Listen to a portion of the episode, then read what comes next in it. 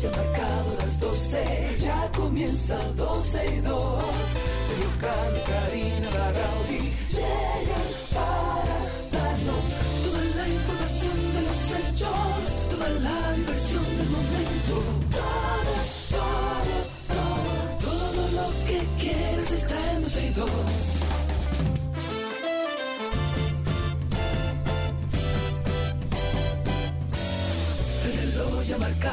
12, ya comienza 12 y 2. Sergio Carlos y Karina Larrauri llegan para darnos toda la información de los hechos, toda la diversión del momento.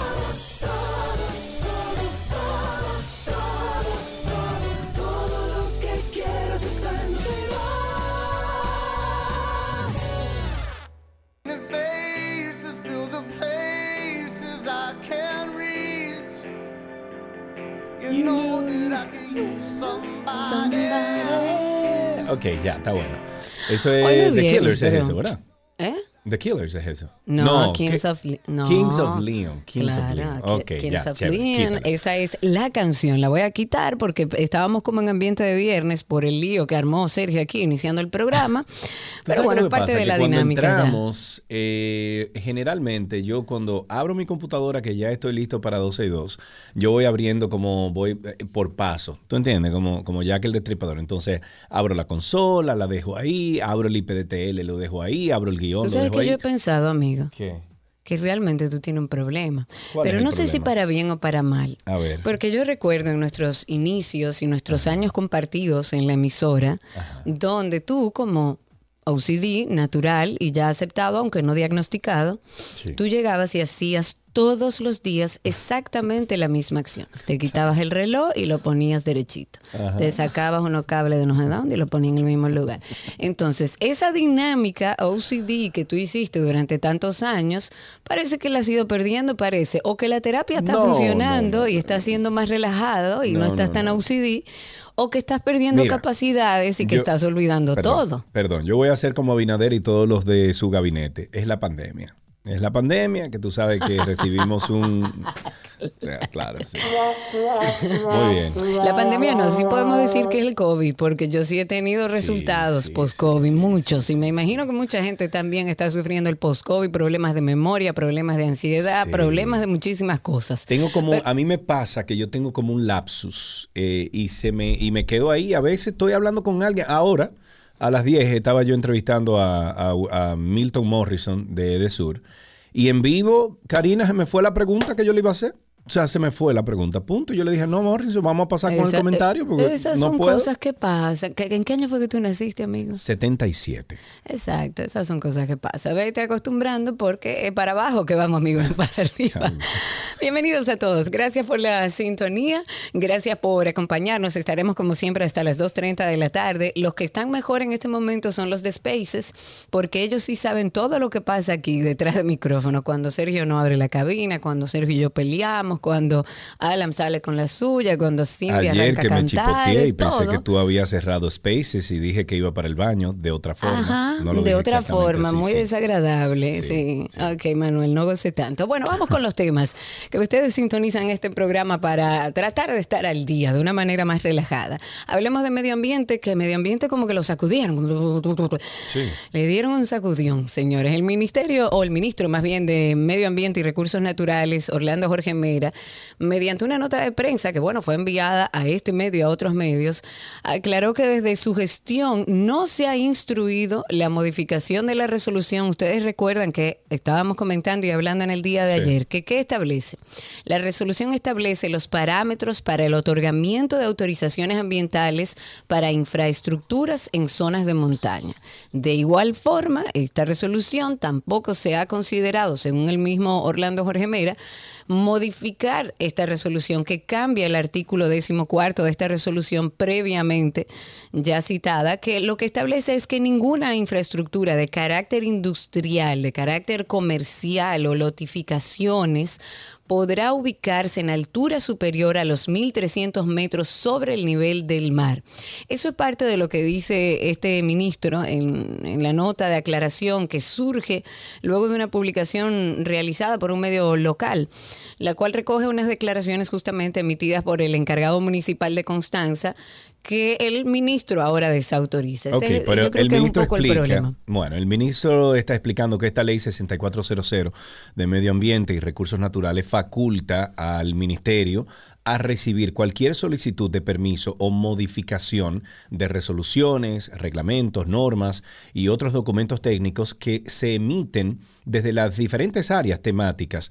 En ese sentido, es deber del ministerio recibir y evaluar esas solicitudes. Sin embargo, o más sin embargo, esto no implica una predisposición o aprobación de lo solicitado. Y estoy citando, es compromiso de este gobierno la preservación del recurso agua tal y como se evidencia con la emisión del decreto 36021 sobre el proyecto de manejo integral de cuencas hidrográficas prioritarias con el fin de garantizar el agua como recurso indispensable para el desarrollo del país. De igual forma, emitimos la resolución 0004-2021 que establece límites en los paisajes de montañas, cordilleras y conjuntos montañosos del territorio nacional para impedir prácticas ganaderas. Eso finaliza la nota. Lo que a mí me preocupa o me trae como... Me ocupa. Exacto, lo que a mí me ocupa es lo de la altura de 1300 metros. O sea, yo recuerdo que la casita que yo tenía, eh, Cari, ahí el, el, ranchito pequeñito que yo tenía ahí en Jarabacoa, eh, estaba como a 900 mil metros. O sea, y estamos hablando de a una hora y 20 minutos de la capital, una hora y media de la capital. Claro. Entonces, eh, y por encima de esa casita que, que yo tenía ahí, ya tú sabes las mansiones que hay para allá arriba. Sí, claro. Entonces, eh, pero no estaban ubicadas en ningún lugar donde no permitiese, por ejemplo, el flujo de agua, etcétera. Entonces, no sé, me parece que si esta resolución se implementa de la forma en que está escrita, podría traer mucha confusión al momento de, de- de uno hacer una su edificación. aplicación, claro. Exacto, una edificación, por ejemplo, en una montaña o algo así.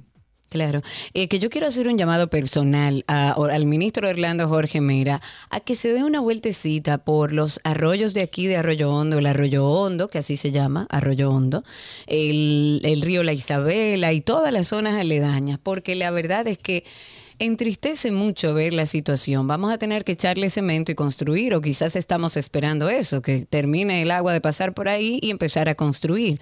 Da tristeza el nivel de abandono. Lo único que hacen de vez en cuando, cuando la basura está casi desbordando el túnel que pasa por aquí, por, la, eh, por las calles de Carretera La Isabela y Belice, lo sacan cuando ya es tan evidente y tan aterrador ver la cantidad de plástico y basura. Entonces el ayuntamiento eh, manda a limpiar eso, como si eso fuera la solución. Me parece maravilloso, es un trabajo hermoso, pero no soluciona el problema. ¿Cuándo será que el Ministerio de Medio Ambiente pondrá su vista hacia este lado y verá las situaciones en las que están los arroyos y los ríos de esta zona? Eso es un pedimento personal. Bueno, se está dando seguimiento a las plantas que dejaron de funcionar, aquellas que provocaron sendos apagones en nuestro país. El Departamento de Investigaciones, DNI, ha abierto una investigación de cuáles fueron las causas, como para investigar cuáles fueron las causas que provocaron la salida en cadena de varias plantas de electricidad. Hay una fuente que reveló que para el DNI resulta sospechosa la salida, al mismo tiempo todas, de varias plantas generadoras de, nuestro sistema eléctrico que está interconectado y que, como todos saben, bueno, han sufrido los apagones en barrios, en pueblos de nuestro país. Y citando algunas cosas, dice, el DNI como órgano de seguridad nacional procura confirmar si se trató de motivos técnicos o de otras causas que saldrán a relucir en la investigación que está en curso. También hay algo importante dentro de este caso. Creo que una de las plantas, no recuerdo cuál, pero una de las plantas eh, tuvo un- unos problemas con el sargazo. Y esto es un problema que ya había sucedido anteriormente. Entonces, ¿cómo es posible que, no podamos prever estas situaciones? Que vivamos todavía en un país que acciona frente al problema, pero que no trabaja en la prevención. Si ya pasó una vez, si usted vio que las algas se metieron en esa planta, que tuvieron que apagar la planta, ¿cómo es posible que al día de hoy usted no haya pensado en cómo previene que eso vuelva a suceder? A suceder? Pero bueno, la fuente dijo que los apagones, cuya causa real será investigada ha generado mucha i- intranquilidad y desasosiego en la población y no es para menos porque tampoco es como que nos rebajan la luz cuando nos quitan la luz. Pero la disponibilidad sincronizada de energía se mantenía ayer por encima de los 3.014 megavatios, esto en todo el país, que es un ministro que, bueno, ah, básicamente abarca el consumo para esa misma cantidad. Esto según los datos del organismo coordinador del Sistema Eléctrico Nacional Interconectado. Esta mañana yo tuve una conversación, como te mencioné, con Milton Morrison. Él es el director general de Edesur. Eh, cuando abordamos este tema del DNI, a mí, mm, a ver, él se enteró vía la prensa. ¿Ok? Según lo que él me dijo al aire. Él me dijo, Sergio, yo me enteré esta mañana que el DNI está investigando. Y yo le dije, mira, eh, Milton, me parece bien que lo investigue, pero que no me vengan ahora que es una, una, eh, una teoría de conspiración, que, di- que la oposición, que, di- que un sinnúmero de personas que quieren desa- eh, de- Que ojo, no me desestabilizar. el- sorprendería tampoco. eh, ah, Cari, es que ya ellos dieron eh, las razones por las cuales esas plantas salieron del servicio. Claro. Entonces, eh, ya, o sea, el, el- el órgano regulador, el órgano eh, rectificador, las distribuidoras y las mismas plantas generadoras dieron su razón por las cuales eh, salieron de, de funcionamiento Exacto. estas plantas. Que no me venga a mí a decir ahora el DNI. Que, di- que encuentra, no, que hay un- unas manos oscuras de parte de la Bueno, si lo encuentran tendrán para- que demostrarlo, no es tan simple como salir a decir que hubo manos criminales o que la oposición tiene que ver con eso. No sé, no sé. Pero bueno, la entrevista con, con el señor Milton Morrison está ahí en, en YouTube, en el Antinoti, la pueden buscar. Dura una hora. Y él contesta igual eh, muchísimas preguntas de notividentes. Eh, seguimos con el caso de Alexander San. A una semana de reportarse esta desaparición de este joven, Alexander Moisés San, sus familiares aún permanecen en la angustia de no saber sobre su paradero. El joven San de 18 años de edad desapareció el lunes pasado eh, día 16 de mayo, y de acuerdo con la versión familiar, salió de su casa en horas de la mañana sin celular, sin documentos, ni avisar a nadie. Eh, eso cuenta su madre Yocasta Díaz. La madre de Alexander dijo que el joven es estudiante del INTEC y que había ingresado apenas hace dos semanas a estudiar ingeniería de software. Para contactar a los familiares, si usted avisa, avista o, o- ve a Alexander Moisés San, por, por algún lugar cerca de usted o si piensa que es él, llame al 829-409-6719. 829-409-6719. Vamos a, la- subir la foto de este joven desaparecido, Alexander Moisés San, a través de nuestra cuenta de Twitter con el teléfono a donde pueden llamar. A ver si pedimos a nuestros oyentes que retuiteen esa información tanto como puedan, a ver si podemos ayudar en medio de esta angustia familiar y la, además la la intranquilidad de ver que en los últimos meses hay muchas desapariciones todavía, incluso hay algunos que al día de hoy no se sabe su paradero meses después. Ayudemos a través de Twitter, utilicemos las redes sociales para este tipo de cosas y ayudemos a esta familia. Vamos a subir la foto y el contacto a través de nuestro usuario en Twitter y a través de Instagram para que ustedes puedan compartirlo. Nos vamos inmediatamente a un tweet del día.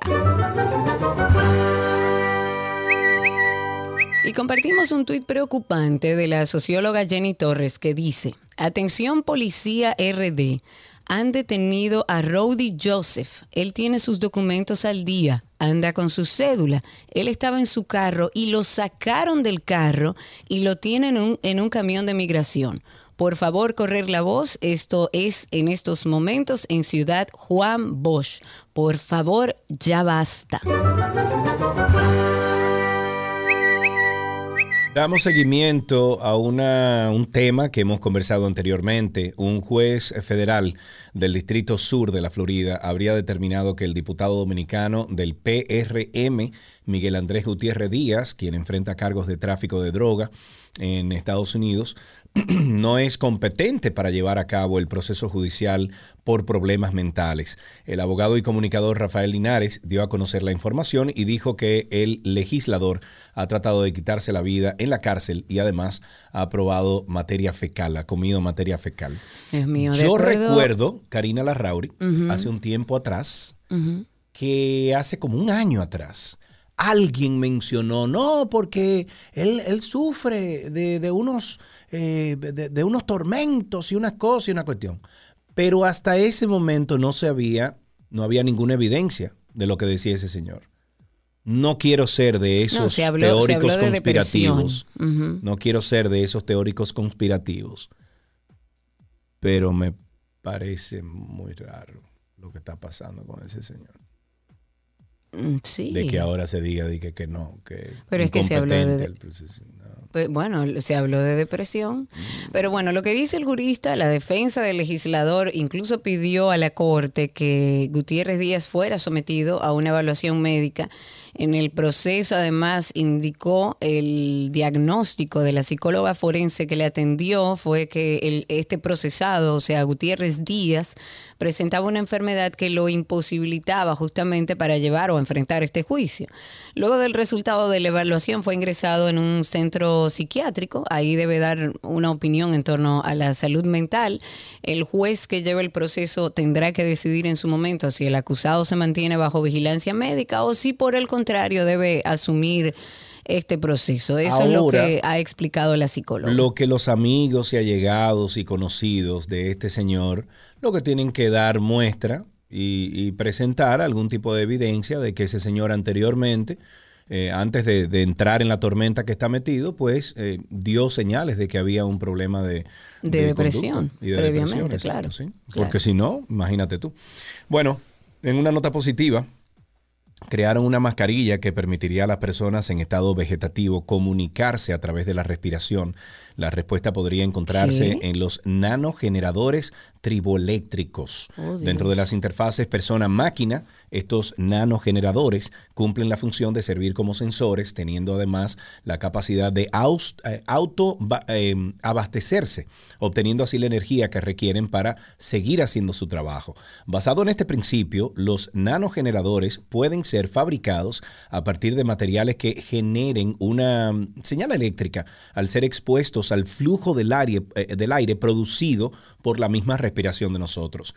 Una vez fabricados, estos nanogeneradores son usados para supervisar las variaciones en la respiración de una persona en estado vegetativo a fin de estar al tanto en caso de presentarse un paro cardíaco o la manifestación de apnea del sueño.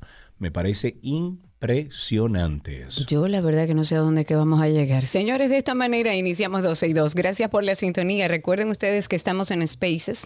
Esa es como la parte atrás de 12 y 2. Le vamos a llamar Spaces. A aquellos que oyen todo lo que sucede dentro del programa y fuera del programa. Y es muy fácil. Solamente nos buscan en Twitter. Si tienen la aplicación original de Twitter, nos buscan como arroba 12 y 2. Y cuando entren a nuestro perfil van a ver que hay como unos circulitos titilando. Simplemente clique encima y súmese a esta gran familia, Dios Manuel, a esta gran familia que ya se ha unido a nosotros cada día a través de Twitter. Nos encuentran como 12 y 2. Y de esta manera iniciamos, ya regresamos con más. Nuestro cafecito de las 12 llega a ustedes gracias a Café Santo Domingo, lo mejor de lo nuestro.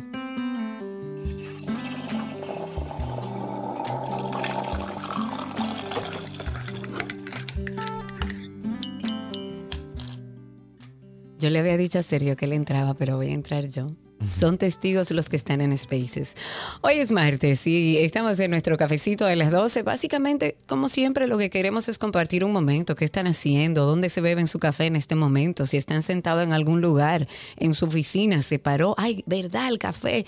Y se paró a buscar ese cafecito que siempre tenemos en nuestra oficina. ¿Cómo se lo beben? ¿Quién le introdujo el amor por el café? La idea es que compartamos este momento a través del teléfono 829-236-9856.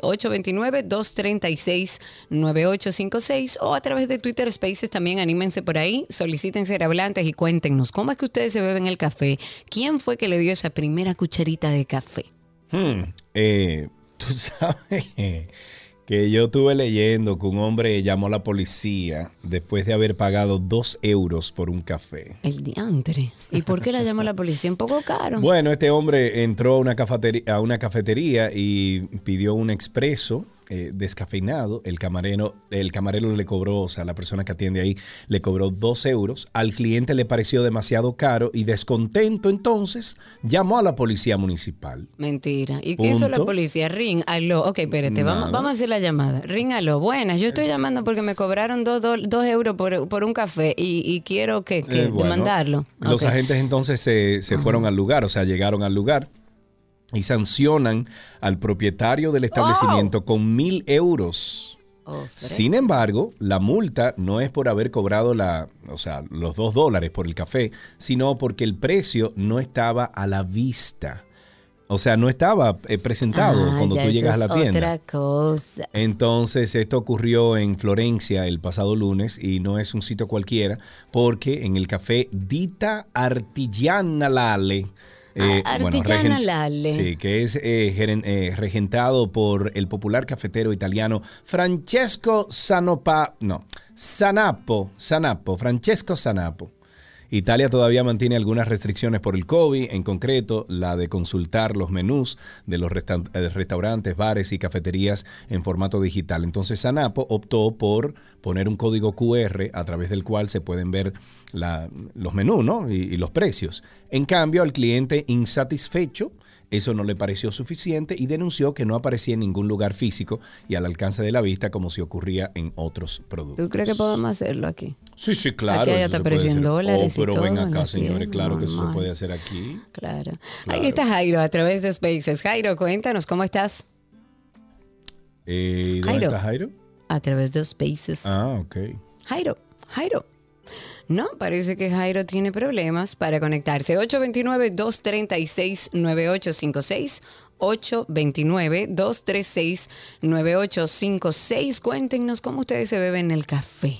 Allá me di cuenta, por ejemplo, en mi viaje que en Italia, por lo menos en la parte de la Toscana, no son muy de leches alternativas o de leches vegetales, como se le llaman. Allá no hay forma. Allá es como Bueno, la comida vino. Para seguir con el chisme ese, el señor Sanapo no se quedó de brazos cruzados, eh, colgó un video en Instagram defendiendo la, la suprema calidad de sus cafés y en consecuencia que se reflejará en el precio.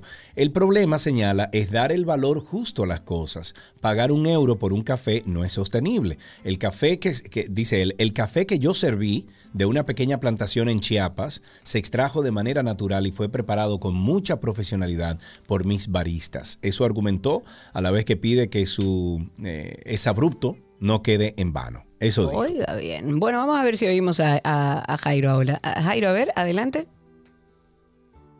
Sí, buenas tardes. ¿Cómo estás, Jairo? Bienvenido. Muy bien, muy bien. Siempre escuchando el programa. Lo, me comunico desde Punta Cana. De la hermana República de Eh, Punta Cana. Eh, Sí, Eh, es para hacer, digamos, una denuncia. Yo soy Uber acá. Y ustedes sabían los problemas que existían anteriormente. Bueno, esos problemas fueron superados, pero fue que Uber nos traicionó. ¿Cómo así? ¿Cómo no traiciona, cómo no traiciona Uber? Uber hizo aquí lo que se llama Uber Select para los taxistas de turístico. Y nos bloqueó a nosotros los Uber que estamos aquí luchando desde hace más de dos años. Qué barbaridad, Dios mío, Jairo. Qué lamentable escuchar eso. Lamentablemente no estamos en nuestro segmento de tránsito y circo, pero nada, bébase su cafecito y después lo hablamos en tránsito y circo. Estás muteado, Sergio. Es bueno que lo sepas. Sí, Jairo, si tú puedes llamar ahorita en Tránsito y Circo, porque tengo entendido que hay una diferencia entre el Select y el UberX. El Select llega hasta el hotel, el UberX tiene que quedarse fuera. Eh, pero eso lo podemos hablar en Tránsito y Circo. Mientras tanto, tenemos dos llamaditas aquí, o una más bien. Tenemos a Javier en la línea. Javier, muchacho, ¿cuánto tiempo? Sergio, Dime de ti. te dejaron abandonado, Karina, apareciste por fin. Allá Sí, estoy aquí, eso vine. Era, Claro, era- era hay un que plan hacerlo. que tenía Alan, Alan y Karina, era un plan para desaparecerse, pero nada, Nos toca de vez en cuando. como, como hijos buenos llegaron a casa. Sí, señor. Sergio, Cuéntanos. Karina, el café, yo insisto, hay que hervirlo con agua, con fuego lento para que Sí, el agua señor. alcance un buen nivel de calefacción. Sí, de señor. calor. Esa es una. Y la otra, un toquecito de cacao natural, orgánico, el que fuera a conseguirlo. cacao Ay, amargo, ay, ay, Ok, sí. con ok. un chin de nuez moscada. Mira, eso le da un tono al café. Impresionante, Yo- Javier. a mí se me acaba de aguar la boca, Javier. Y un beso, gracias Vamos por a ver, eso. lo voy a probar en casa. Juan José está con nosotros. Buenas tardes, Juan José. Buenas tardes, Sergio. Buenas tardes, Hola. Adelante. Desde La Vega. presidente Ah, pero de muy bien. de Motovelocidad Avemoto. Yo sé eh, que es imprescindible en la vida del ser humano, especialmente en la vida del dominicano. Eh, eh, perdón, Juan José, te pedimos por favor que bajes el volumen del teléfono y nos escuches exclusivamente por la radio. Cuéntanos. Ah, ok. Sí, decía que yo que trabajo en la televisión, no me voy temprano al trabajo si no me tomo mi cafecito con un poquito de nuez moscada y como dijo el señor, a fuego lento para que se cueza bien ese cafecito natural cada día. Así que felicidades a ustedes por ese espacio, Sergio, te sigo mucho y a Gracias. Carolina también. Gracias, Este, muchas gracias. Un admirador. Gracias, José. Gracias. Un abrazo para allá, para el campo, para el sitio. Un abrazo fuerte. Hasta aquí, cafecito en 12 y 2.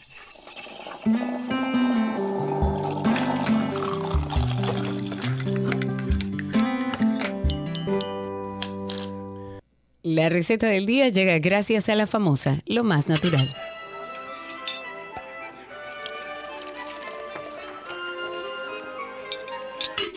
Ula la me mange, comida de Gabriel Lapas, que se buenísimo. Me. Hola, Gaby. Gaby. Ok, Se nos fue. Ahora Un sí. No, momento. no, no, no. Yo estoy aquí. Yo estoy aquí. Estás al aire aquí. además, ¿eh? Estoy al aire, lo sé, los escuché, pero para que no saliera ningún maco y salieron todos. Bueno, estamos aquí en nuestra receta. Nuestra querida Gabriela Reginato está con nosotros. Una semana lindísima. Vamos a ver si podemos animarnos para este Día de las Madres a cocinarle algo a nuestras madres. Y bueno, Gaby va a hacer toda una semana de recetas dedicada a las madres, pero ustedes pueden pasar por nuestra página 12y2.com y ahí van a encontrar una cantidad de ideas y de recetas, incluso de desayunos, si quiere optar por un desayuno.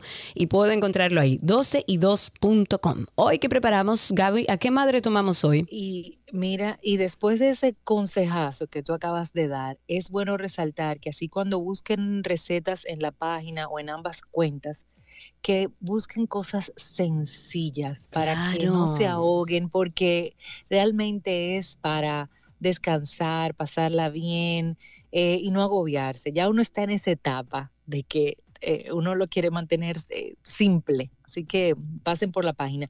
Pues hoy vamos a complacer a tu madre, que me dijiste que todo lo que sí, tenga sí, pasta. Sí, cualquier cosa, pastera, pastera. Ah, mira, y le gustan las almejas. Madre no puede comer nada de eso, igual que yo. Anda. no importa, no importa. Pero no importa. Bueno, supongamos que sí. Exacto. Hay otras madres que le va a gustar. Supongamos que sí, que a ella le encantan las almejas, porque vamos a hacer una pasta bongole, unas, unos ah, espaguetis con almejas deliciosos, muy, para mí me, me fascinan, en casa son favoritos, y sorry que nuestra querida Rocío no pueda comerlo, pero eh, invéntale tú otra pasta, mira, por ejemplo, con la salsa del don, que le va súper bien. Claro, Eso no pasa. riquísima y fácil. Muy fácil. Pero para las que sí, eh, bueno, ni siquiera voy a decir que tomen nota. Váyanse a cada una de las cuentas para encontrar la receta. ¿Qué necesitamos? Un paquete de pasta larga. Esto nos va a dar para cuatro comensales, súper, ¿ok? Para que calculemos eh, eso. Y para seis, si tienes otras cosas para compartir. Ok. Una pa- un paquete de pasta larga pueden ser espaguetis o pueden ser linguinis, una libra de almejas, es decir, una de las bolsitas que vienen ya de estas congeladas. Eh, si te gusta con mucha, pues entonces dos, pero para, para balancear, una va súper. Una cabeza de ajo que vamos a laminar, un cuarto de taza de vino blanco, tres cucharadas de aceite de oliva, cinco cucharadas de mantequilla, y aquí un, un asterisco porque ahora que estuviste en Italia, no sé si te tocó que las pastas con eh, mariscos y pescados, generalmente no, no se le coloca, o sea, no, no se le ponen lácteos, es decir, mantequilla ni queso para no dañar el, sabor de la... Y yo soy una de esas, pero me muerdo la lengua y digo que para esta la mantequilla le va súper. También necesitamos media cucharadita de hojuelas de pimienta de cayena, dos cucharadas de perejil liso picadito y sal y pimienta al gusto. ¿Qué vamos a hacer? Bueno, en una sartén o preferiblemente si tiene un wok, vamos a agregar el aceite de oliva y vamos a agregar la cabeza de ajo laminada, bien, bien fina, bien delicada. Y esto lo vamos a cocinar por dos minutos a fuego medio. No queremos que se tuesten ni que se doren, sino que el ajo se ponga bastante tierno. Luego vamos a incorporar las hojuelas de pimienta de cayena y esto lo vamos a cocinar por medio minuto más. Aquí vamos a agregar las almejas. Si las almejas son congeladas, en, ya en ocasiones anteriores, pero vuelvo y les repito, dejen que se descongele en la bolsita donde vienen y no boten el agua que trae. Esa agua le va a dar muchísimo sabor. Si las compran eh, naturales y no vienen en agua, en agua, pues vamos a utilizar tres, ¿aló? Sí, sí, sí, te escuchamos. Ah, ok. Ups. Tres cuartos de taza de un consomé de pescado o media taza de un jugo de, de- de clams, de, de las mismas almejas. Pero si no, guarde su agüita que viene en el paquete. Y todo esto lo va a agregar al wok, le va a dar un toque de sal y pimienta al gusto y vamos a cocinar por unos cinco minutos a fuego bajo. Vamos a subir el fuego, vamos a dejar hervir y entonces vamos a agregar el vino dejamos evaporar por dos minutos y luego entonces incorporamos el zumo de limón. Mezclamos, le agregamos tres cucharadas de la mantequilla fría, esto es para crear esa grasa rica que, que logra obviamente la mantequilla eh, y entonces vamos a mezclar. Aquí vamos a mover y vamos a dejar eh, separado. Vamos a cocinar nuestra pasta como usted eh, la suele cocinar según sus instrucciones. Recuerden que la pasta se sirve al dente y llévese del tiempo de cocción porque al usted agregar la salsa o en este caso que vamos a incorporar la pasta a las almejas que están calientes, el vapor que va a tener la pasta y el calor de la salsa termina de cocinarlos. Pero si a usted le gusta una, una pasta pasada, pues bueno, hágalo como usted considere, pero llévese del tiempo de cocción de su paquete Claro. elegido. Como dice el paquete. Entonces, sí, mejor. Entonces vamos a agregar la pasta ya cocida a las almejas y aquí eh, incorporamos las dos cucharadas de mantequilla adicional que teníamos reservada. Vamos a mover con movimientos envolventes para que la mantequilla se derrita y la pasta pues tome el sabor de la salsa con las almejas y el, y el picantito de las hojuelas de pimienta de cayena. Vamos a terminar con la parte del perejil picadito por arriba y entonces vamos a servir de inmediato. Aquí no le voy a recomendar ni pecorino ni parmesano. sino que Pecorino. se Dicen los así. italianos que pecorino. Pecorino, no, no pecorino ni parmesano. Sí, vamos, podemos acompañar con una rica ensalada verde, de una, de una vinagreta de limón amarillo, con las ralladuras de limón que le va súper delicioso, va a balancear bastante bien. Un buen pan, mantequilla, un vinito blanco o algún espumante y voilà. Ahí está, una rica pasta para su madre. Si quiere prepararla, recuerde, está en nuestra página 12y2.com. 12y2.com. Gabriela está en redes también. Si tiene cualquier pregunta o quiere inspirarse también en cualquier otra receta que Gaby tenga ahí, la encuentra como gabriela.reginato. Así la encuentran en Instagram. Y para el Día de las Madres, que tenemos que ir avisando con tiempo, Gaby, están los potes mágicos. Vas a tener el libro, los potes. ¿Dónde van a estar? Eh, bueno, la línea Voilà, que así es como se llama, porque yo le he quitado el nombre. Sí. Como muy bien lo dice, yo pienso que eso es un regalo chéverísimo, inclusive para la comadre, la abuela, la tía, la, ma- la madrina que llegó de repente, un potecito mágico de la línea Voilà, ya sea el pesto de tomates secos, la mermelada de tocineta, la mostaza miel trufada, que es el último producto de la línea que está espectacular, la mostaza trufada, la mantequilla trufada o el mix de hierbas con el libro de 77 recetas una década, que de hecho esta receta que acabamos de compartir la van a encontrar en, en el libro. Pueden conseguirlo, mira, yo de hecho que estoy frente a Chinola, Eh, pues está en Chinola, está en Sonoma, en City Market. eh, lo van a encontrar también en los Butcher Shop, en todos los Butcher Shop que, que hay. Eh, el libro está en Sirena Market de la Lope de Vega. Eh, Wholesome, también de aquí de Santo Domingo y, ta- y también de, de Punta Cana. La placita la- lo pueden encontrar en Carnico por igual. Así que si no, pueden pasarse por la página, como muy bien lo dijiste, de Voilà RD y ahí enterarse de todo, e inclusive muchísimas recetas que puedes hacer con él. Claro que sí. Gracias, Gaby, por estar con nosotros. Un besote. Cuídense Un abrazo mucho. grande. Chau, chau. Nos encontramos y nos escuchamos mañana con otra receta para las madres. Si usted tiene alguna que quiera compartir, hágalo también a través de nuestra cuenta de Instagram, 12 y 2. Así nos encuentran por ahí. Y recuerden que las recetas están en 12y2.com. Hasta aquí nuestra receta del día.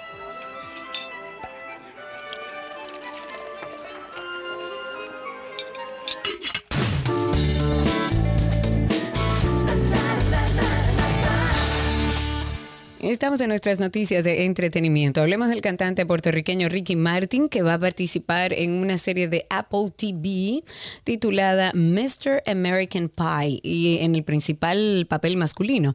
Este intérprete de Living la Vida Loca copió sin comentarios en Twitter una información del medio digital Deadline en la que se indica en exclusiva que Ricky Martin se sumó a un elenco del que ya forman parte otros actores. La serie está basada en una novela de McDaniel y el cantante in- interpreta el papel de Robert.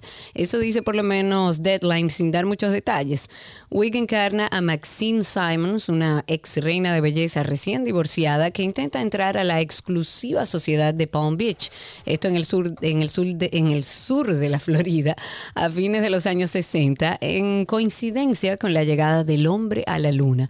También eh, están los productores. Ricky Martin dice que interpretó a Antonio de Amico, la pareja de Gianni Versace en la serie de FX dedicada al asesinato del famoso modista italiano en Miami Beach.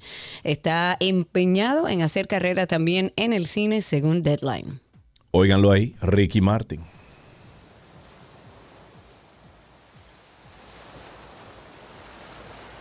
Ah, pero es una película lo que viene. Hay que ponerla para adelante. Aquel video. como nieve. Tu loca manía ha sido mía. Cindy, ¿de dónde sacaste tú esa reliquia? Sí, Claro. Kate, eh, bueno, no te están escuchando al aire, pero ahí está Ricky Martin con Kate del Castillo en un video que se ve que eso era, eh, o sea, pre-Ricky Martin famoso que todos conocemos. Aquel, aquel video, busquen aquello, señor, eso parece de los años 80. En otra noticia, la mundialmente famosa modelo Kate Moss testifica- eh, testificará en el juicio por difamación en curso entre Johnny Depp y Amber Heard. Una fuente cercana a Depp confirmó que la modelo británica, quien según la misma fuente, hablará a favor de su expareja ante la corte en Fairfax, en Virginia, a través de un enlace de video el miércoles, léase mañana. O sea que ya saben que no pueden llamar a Karina. No, mañana yo no voy a estar en el programa. Le pido a Silvia, le pido a Nina, a, a quien quiera que se anime y venga y me cubra, porque de verdad. Un Bueno, testimonio que se esperaba desde el inicio del proceso legal que es televisado en los Estados Unidos con altos niveles de audiencia. Moss, exnovia de Depp, fue mencionada por Heard a principios de este mes cuando subió al estrado, mientras relataba un supuesto altercado con Depp en la que mm, eh, estaba presente también su hermana, Whitney Enríquez, ocurrida en marzo del 2015. Eh, dijo que mientras repasaba una escena violenta que contó, vivió con Deb, Heard dijo tener constancia de que su expareja había ejercido violencia física contra la modelo mientras eran pareja. Karina, explícanos todo esto porque no estoy entendiendo. ¿Qué es lo que está pasando? Bueno, básicamente la aparición de esta nueva ex de Johnny Depp viene al estrado porque a Amber Heard se le zafó. De hecho, si tú ves el video, ella cuando dice el nombre hace una expresión como, bueno, se me zafó. Y los Sí. abogados de Johnny Depp y Johnny Depp, bueno, le faltó tirar fuegos artificiales allá adentro en la corte, porque eh, hay un tema legal que no conozco muy bien, La pero sí. macó, básicamente. No, si, si no es mencionado algún testigo, alguna persona No dentro de este caso, exacto, no pueden traerlo a testificar. Sin embargo, ella se le salió y ya cuando ella dijo el nombre, los abogados de Johnny Depp saltaron y dijeron perfecto. Y entonces la llamaron a testificar para el día de mañana y vamos a ver qué pasa. Mientras tanto, Thor, Love and Thunder, la próxima película de Marvel, que por cierto estaba el presidente de DC Comic hablando hoy. Ajá. O sea, eh, por eso es que te digo que es un, es un juicio interesante, porque la gente que tú estás viendo ahí son Ah, gente... volviste, espérate, que, que brincaste Volví de nuevo. Amber Heard. Así, exacto. Estaba hablando de Thor y de repente brincaste. Exacto. Ok, el perdón, presidente de, de DC Comic estaba hoy testificando. Si quieren verlo, búsquenlo por ahí. Fue bastante breve, pero estuvo también hoy testificando. Ahora vuelvo a la noticia. Thor, Love and Thunder, la nueva película de Marvel, está cerca de su estreno. Esto va a ser el 8 de julio y ya acaban de lanzar el tráiler. Y en este nuevo avance podemos ver mucho más de Thor, el regreso de Natalie Portman, por ejemplo, como Jane Foster, y por primera vez al que será el villano de la película, Gore, el carnicero de los dioses, interpretado por mi actor favorito de todos los tiempos, Christian Bale. También aparecen ahí Russell Crowe, eh, Tessa Thompson, Taika Waititi, quien además dirige esta película. Escuchemos un poco del tráiler de esta película. Kids, get the popcorn out. Let me tell you the story of the space Viking, Thor Odinson. He was no ordinary man, he was a god. After saving planet Earth for the 500th time, Thor set off on a new journey. Well, he got in shape. He went from dad bod to god bod. And after all that, he reclaimed his title as the one and only Thor. Oh, spoke too soon. Jane?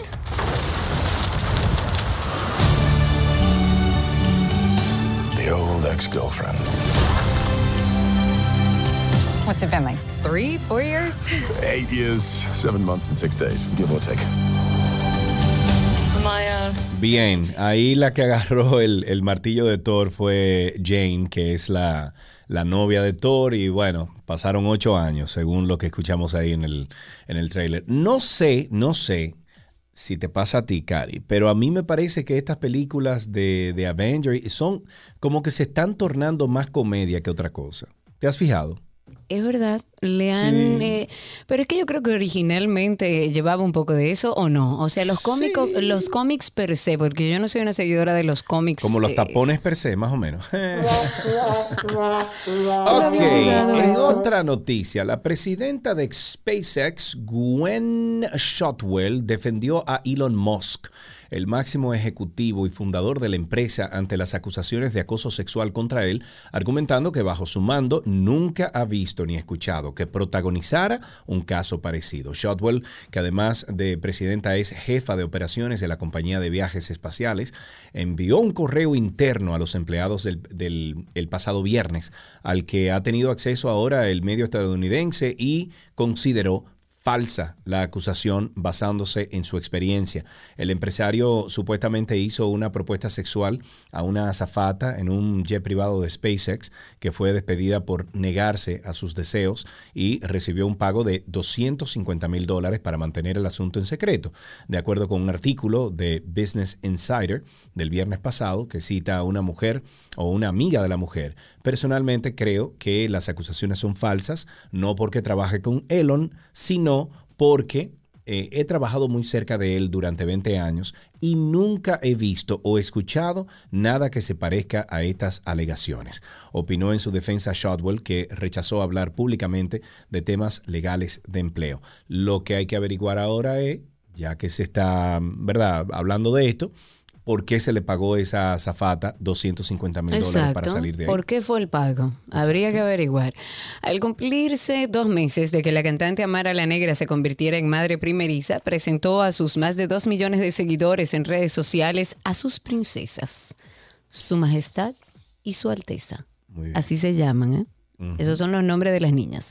Su Majestad y Su Alteza son dos niñas relucientes, saludables y posaron juntos eh, o juntas en este caso en las fotos que compartieron sus padres. Y así, y le puso esto solamente, aquí les presento a mis hijas. Eso dijo Amara la Negra al publicar las fotos. El productor y promotor musical Rafi Pina Nieves, dos veces convicto federal, fue sentenciado este martes a 41 meses de prisión por violación a la ley federal de armas. La condena fue dictada por el juez federal Francisco Besota en una audiencia que había sido cambiada de fecha cinco ocasiones, entre ellas para que el también dueño del sello discográfico Pina Records asistiera a la graduación de su hijo menor. Pina Nieves debe pagar eh, también una sanción de 150 mil dólares a su salida de prisión. Este sujeto a, mm, bueno, está sujeto a una probatoria de tres años. Todas, todas, eh, sus propiedades están sujetas a registro ante la sospecha de actos delictivos. Pina acudió a la sala del juez Bebosa, acompañado de su pareja, la cantante Natalie Gutiérrez, mejor conocida como Nati Natasha, y los tres hijos mayores del productor, Mía, Rafael y Antonio.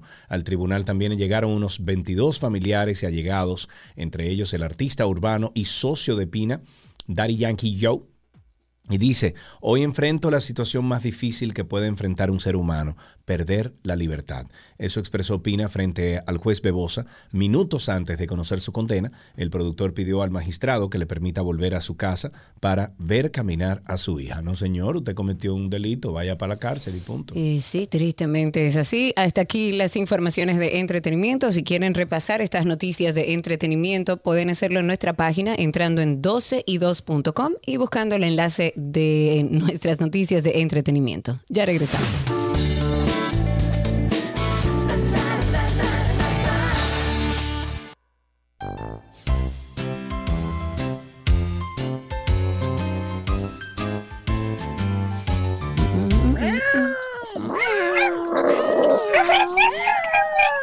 Mascotas, señores, estamos en mascotas y tenemos a nuestra queridísima doctora Claudia Musa, que si usted la ve por la calle ya sabe que nada, eh, cam- un cambio total ha dado Claudia. Claudia está de modelo ahora, eh, por eso no había venido Siempre al programa. estuvo bella. Sí, Ay, no, no, serio, no exagere, no para tanto. Claudia Musa, quien nos dirá qué debemos hacer si nuestra mascota es eh, se intoxica o se envenena por accidente. Muy importante que los primeros minutos al momento de darnos cuenta de que está intoxicada son los más importantes. Doctora Claudia Musa, ¿cómo está usted? Hola, Sergio, hola, Karina, yo feliz, feliz de escucharlos. Qué bueno, Bien, para bueno, nosotros también un placer tenerte de nuevo aquí en el programa. Había, habían pasado unos meses sin escucharte, Claudia. Ay, sí. Bueno, pero te tenemos aquí. Eh, estoy en lo correcto. Claudia, cuando digo que esos primeros minutos son los más importantes cuando nos damos cuenta de que nuestra mascota está intoxicada. Así mismo, es súper importante y más que importante, es crucial, porque eh, depende de, lo de los propietarios, es que nosotros los médicos veterinarios vamos a hacer una historia, eh, vamos a decir, más eh, a- a- a- acertada en lo que pasó, o sea, en formar esa historia clínica para poder accionar directamente a- al problema, a la intoxicación, Sí. porque hay muchísimas intoxicaciones que se tratan sintomatológicamente, o sea, que no tienen un antídoto específico. Y hay otras que, bueno, que podemos eh, hacer uso de algunos antídotos, como por ejemplo, en el caso de la warfarina, eh, esta, esta intoxicación por, por raticidas eh, que, que tienen un compuesto llamado warfarina, es difícil de identificar porque esto puede comenzar a presentar síntomas a partir del tercer día, quinto día.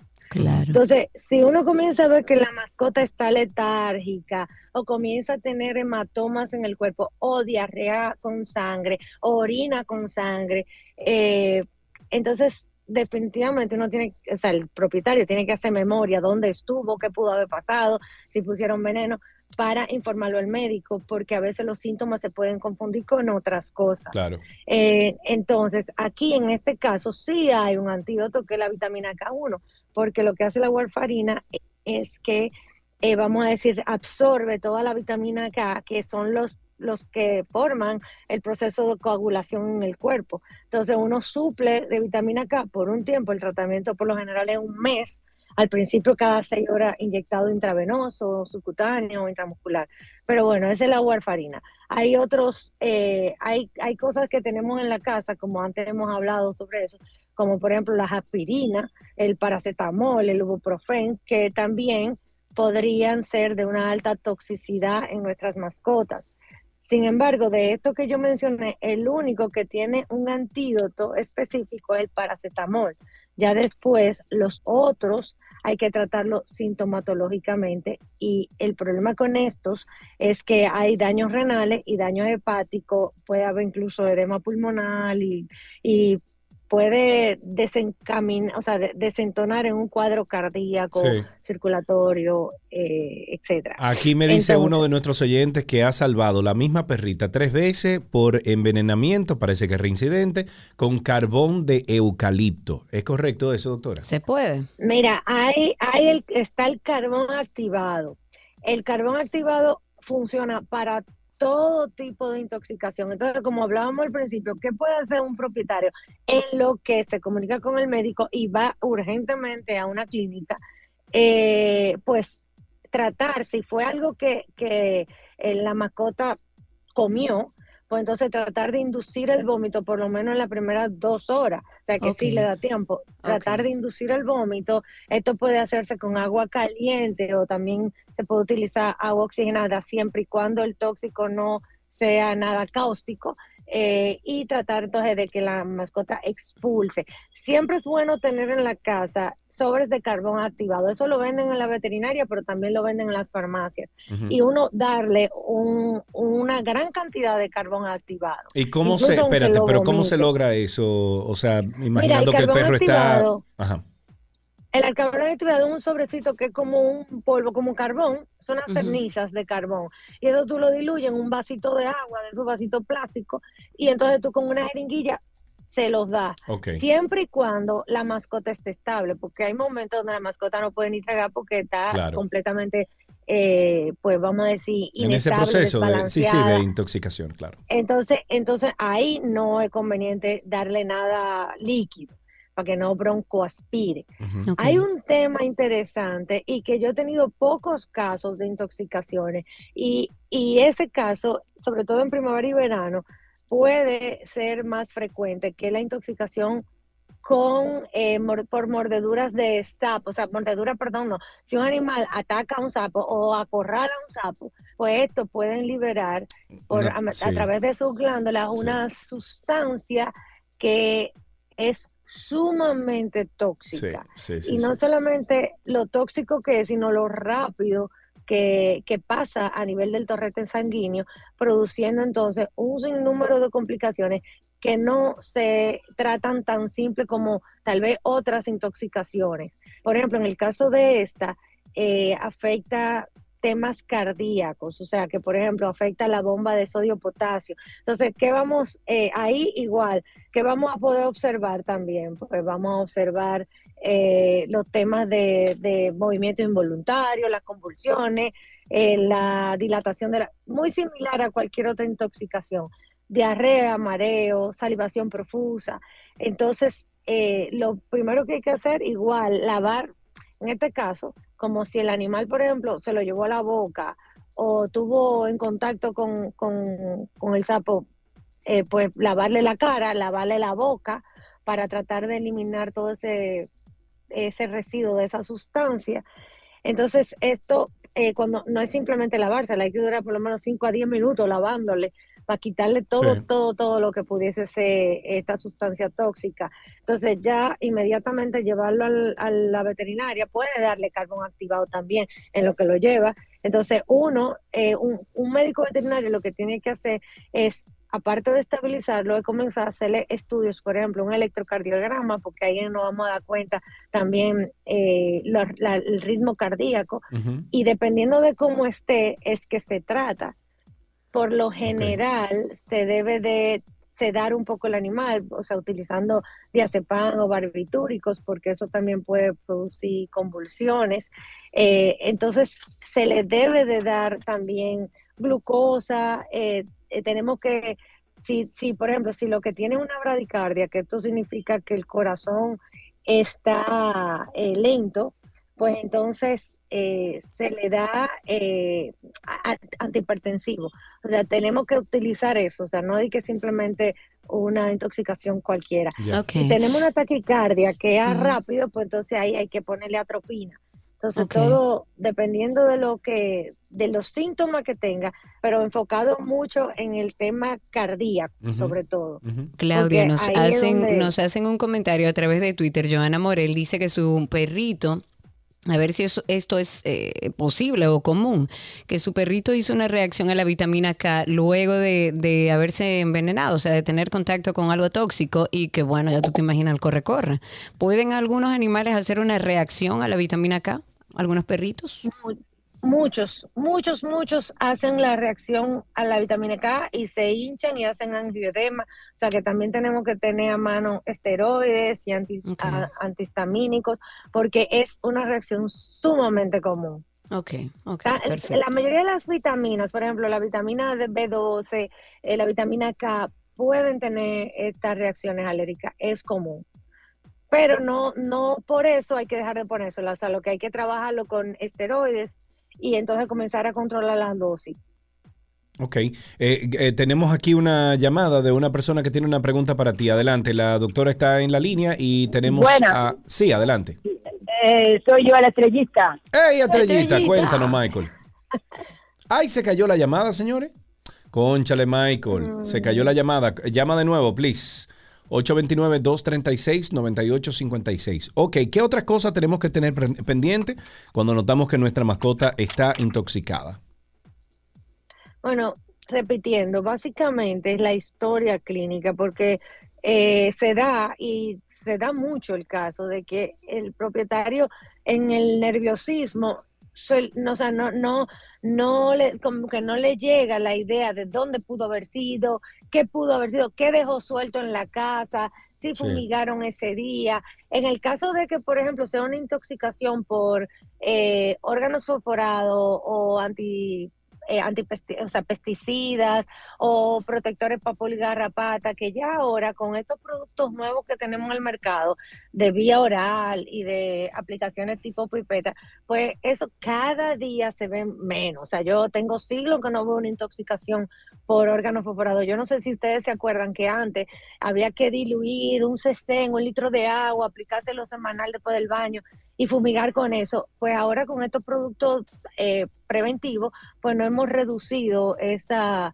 visitas de emergencia por intoxicación, pero igual surge, tal vez más en, en ambientes abiertos eh, Sí. o fincas, eh, pero cuando pasa esto, de que es por contacto, Sí. siempre es bueno aplicar, o sea, lavar con mucha agua y retirar muy bien el producto en lo que en lo que entonces llegan a la, a la clínica. Y, siempre, y también bueno sería tener en las casas unas ampollitas de atropina y Sí. sobre todo también si uno se va de fin de semana, porque como a veces uno ni siquiera tiene idea de qué pudo haber sido y sobre todo si vamos de fin de semana y no conocemos el ambiente, pues es bueno tener el carbón activado, sobre de carbón activado, Sí. su ampollita de atropina, obviamente preguntándole al médico veterinario qué dosis en base al peso de la mascota sería la recomendable para poder ponérsela subcutáneo. Sí. O sea, que ni siquiera tienen que ser intramuscular, o sea, subcutáneo para ir trabajando, eh, a- adelantando el proceso.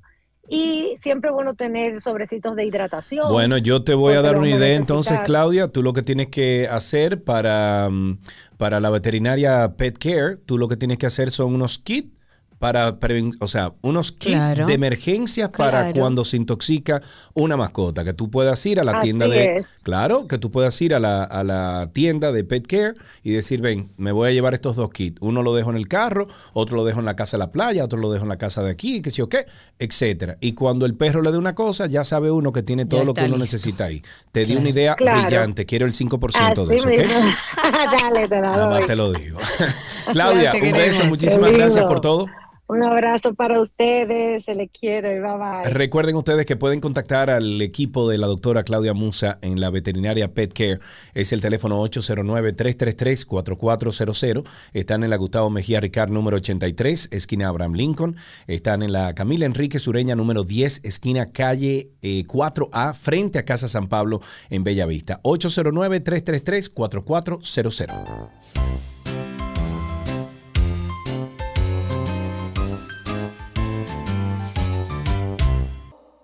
¿Qué aprendiste hoy? Llega a ustedes gracias a Pala Pizza, expertos por tradición.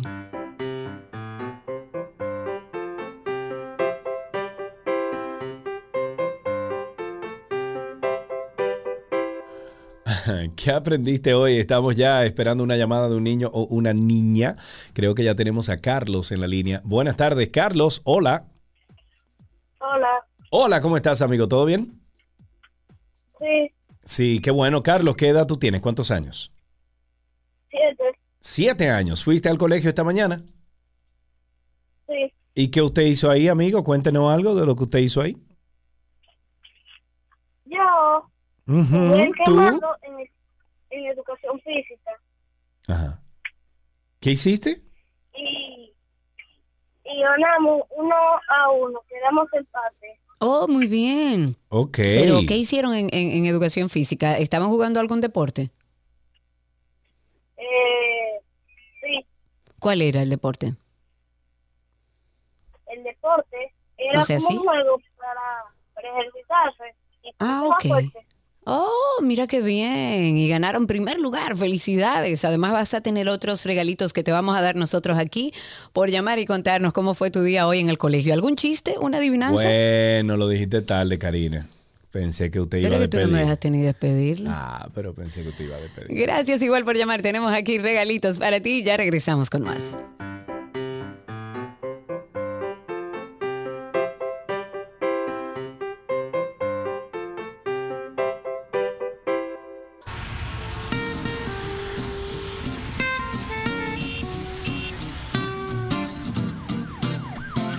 Ya estamos en tránsito y circo. Eso quiere decir que ustedes, amigos oyentes, pueden comenzar a llamar al 829-236-9856.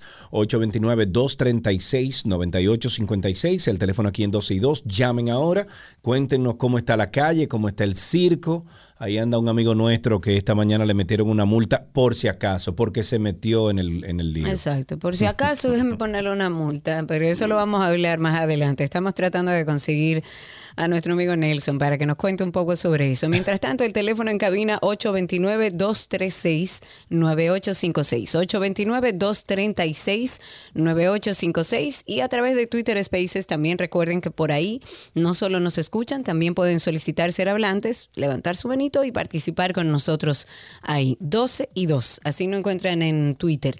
La Inspectoría General del Ministerio Público ha solicitado al Consejo Superior del órgano persecutor la suspensión de las funciones del fiscalizador Engels Luis Polanco Enríquez y del procurador de corte Antonio de Jesús Baez Tapia. Esto por incurrir en faltas graves y muy graves. El procurador adjunto Juan Medina de los Santos, inspector general, presentó la solicitud a la procuradora general Miriam Germán Brito y por supuesto a los demás miembros del Consejo Superior del Ministerio. Y dice, parte de lo que dice es, Angels Luis Polanco Enríquez ha ejercido sus funciones indebidamente al incumplir las obligaciones o los deberes propios de su cargo e incurrir en faltas graves y muy graves por la realización de actos que afectan gravemente la institución del Ministerio Público. Explica la instancia relacionada con este caso y es el caso de una mujer que fue asesinada en manos de este hombre con más de 300 puñaladas indica que esa postura se aleja aún más de la lógica cuando se toma en cuenta que el propio Polanco Enríquez el pasado 22 de febrero se opuso a la variación de la referida medida de coerción de prisión preventiva que está cumpliendo Eusebio Rosario Hernández, conocido como Eddie, que es el imputado, junto a un hijo menor de edad del crimen de Carmen Paulino Gabriel, conocida como Rafelina. Esto fue en San Francisco de Macorís, fue eh, en junio del 2021 y dice que precisamente el pasado 22 de febrero, el, fiscal, el fiscalizador argumentaba sobre la falta de presupuesto que presentaba la defensa de Rosario Hernández y decía que se mantenían las circunstancias que dieron lugar a imponerle esa prisión preventiva.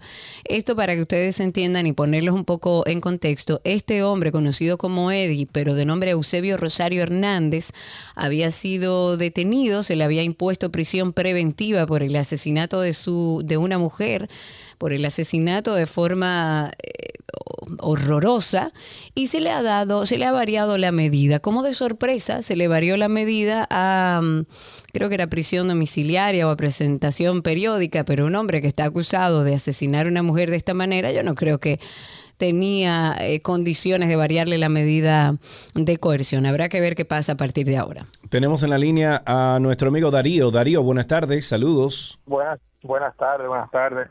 Gracias por tu llamada, Darío. Cuéntanos. Que hay funcionando en la calle, hay muchos tapones, ¿verdad? Entonces, aquí en la Charles Sommer hay ocho vehículos que están desmontando ahí y trayendo más vehículos porque llegan más grúas ahora, con carros chocados ahí que lo están dejando en el mismo medio de la calle. Eso es una chulería para hacer más tapón, digo yo.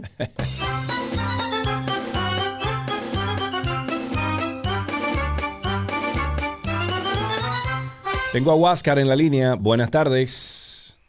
Buenas tardes, buenas tardes. Saludos. Mira, eh, te estoy llamando de aquí de la Esperilla, en la callecita detrás del, del hospital. Es una callecita corta, se llama Nicolás Divari. Eso Entonces, es insoportable ahí. Entonces se en ambos lados, eso es lo que Ujú, veo. Y según los carros públicos que van subiendo la Tiradentes o Alma Mater, doblan a la Bolívar, cogen esa callecita, entonces se arma tremendo tapón para, para evitar el, el- el- lo que se llama el tapón de la Tiradentes. No se podría poner de una sola vía, ya sea bajando, bajando, porque si, si es subiendo vamos a estar en lo mismo. Mira, pero, pero vamos a hacer lo siguiente, eh, Huáscar, gracias por tu llamada. Te sugiero que tomes un video desde la casa y, eh, perdón, desde la casa no, de- desde la misma Desde la calle. calle. Ajá, que tagues a Hugo Veras y que nos tagues a mí, a Karina y al programa 12 y 2 y le vamos entonces a, a dar un Esa empujón a ese calle tweet. es famosa Sí, porque es así como dice ese oyente. se es una calle súper estrecha, se parquean de ambos lados porque lo utilizan como como parqueo del mismo de la misma clínica que está ahí y es insoportable. Yo de hecho trato de evitarla cada vez que ando por la zona. Tenemos en la línea a nuestro amigo, bueno, más bien en Spaces, porque lo encontramos por ahí. Habilita tu micrófono, Nelson, de una vez. Eh, a nuestro amigo justamente Nelson Bautista, a través de Twitter nos topamos con un tweet de, de Nelson que decía lo siguiente. Muchas bendiciones para el agente del DGCET, Pedro Emmanuel Suriel Mota, por haber reportado una infracción, entre comillas, me da la ganaria y antojadiza que supuestamente cometí solo porque intervine frente a un abuso que cometía contra un humilde chofer de concho en Santiago. Buen día. Y lo tenemos en línea para que nos cuente un poco sobre este suceso. Amigo, bienvenido, muchísimas gracias y cuéntanos qué fue lo que pasó. Ay, Cari, e- eso es culpa de Sergio, debo decir. Es no, no- esto. ¿Y qué tengo yo que ver con esto, Nelson? O sea, yo no pues yo, porque Sergio le dio retweet. Entonces, yo eh, no tengo cultura como de, de decir esas cosas así personales en público, pero quise esta mañana bendecir a esa gente, porque miren lo que ocurrió, eso pasó hace unos días. Eh, en un establecimiento comercial en la calle San Luis de Santiago, que Sergio conoce bien, Sí, eh, claro. se- 27 de febrero con San Luis, hay un letrero de tránsito que dice zona de carga y descarga, 15 minutos máximo, ¿verdad? Entonces hay un señor, un, va a estacionarse junto conmigo, él va en un carro de concho, yo me estaciono delante de él, al mismo establecimiento a dejar un equipo, que es un centro de reparación, algo así. Cuando salimos juntos, no duramos, les juro, ni cinco minutos. Un agente de DGC le dice, amigo, páseme su licencia, usted no puede parquearse ahí, etcétera, etcétera, etcétera. Yo me devuelvo a ver si es que eh, leí mal y veo, dice, y le digo, hermano, pero ahí lo que dice zona de carga y descarga, no dice que no estacione. ¿Por qué usted va a montarse pobre hombre que anda ahí trabajando y se está bien parqueado? Y dice, no se meta, que no es con usted. Que, qué. Entonces yo le digo, no hay problema, sigue haciendo su desastre ahí. Y me voy a montar a mi vehículo que está más hacia adelante, correctamente estacionado, sin línea amarilla, sin no estaciones, perfectamente estacionado. Y cuando me monto en el vehículo, dice, ah, usted que anda en ese, usted también está multado por meterse. No, no puede ser, yo- no puede sí, ser, no. Yo, yo saco mi celular, lo empiezo a grabar y le digo, "Eh, a ver, explíqueme, ¿por qué usted me está poniendo una multa? Él le dice al compañero, fulano, pónsela tú. Él toma un celular también y me graba desde lejos y se para en el medio de la calle, todo oronto, y dice, estamos multando a este ciudadano en X vehículo porque está obstaculizando el tránsito. Eh, agente fulano, póngale la, la contravención por obstaculizar el tránsito. Y yo le digo, pero ¿dónde estoy obstaculizando el tránsito si estoy correctamente estacionado? Venga a ver este letrero que dice sobre... el-". Y el, el otro agente como que se queda turbado. Yo juraba que no me había puesto nada. Pero me toca renovar licencia y oh, sorpresa. Oh, Ahí sorpresa. está. Mentira, no Ahí puede está. ser, Nelson. Entonces- pero tú no la pagaste, ¿verdad? No, no, eh, mira lo que pasa. Fui a la Fiscalía de Tránsito y le pregunto, porque yo quería verlo en un juicio, si lo llamaban para que él explicara ahí, yo con los videos en mano. Y me dicen, no, mira, eso es lo más que podemos tumbarte esa multa. Digo que yo no quiero, no es los mil pesos, es que, es que esa es la usanza y ese es el abuso. Si lo llaman a donde el juez, yo quisiera ir con él, aunque yo Claro. invierta mi día, porque en a todo esto tú tienes que esperar tres Todo el horas. día, claro, lógico. Entonces yo le digo, mira, si lo llaman a la gente, yo quiero que él me explique, porque si ese día yo no hubiera, estuviera con otros compromisos, lo que yo iba a hacer era dejar el carro ahí estacionado, esperar que llegara algún supervisor, algún jefe, alguien para que me explicara a mí por qué ellos pusieron eso. Pero ese día yo no estaba en eso. Entonces, la razón por la que tuve que pagar, pagar la, la, la- La la multa.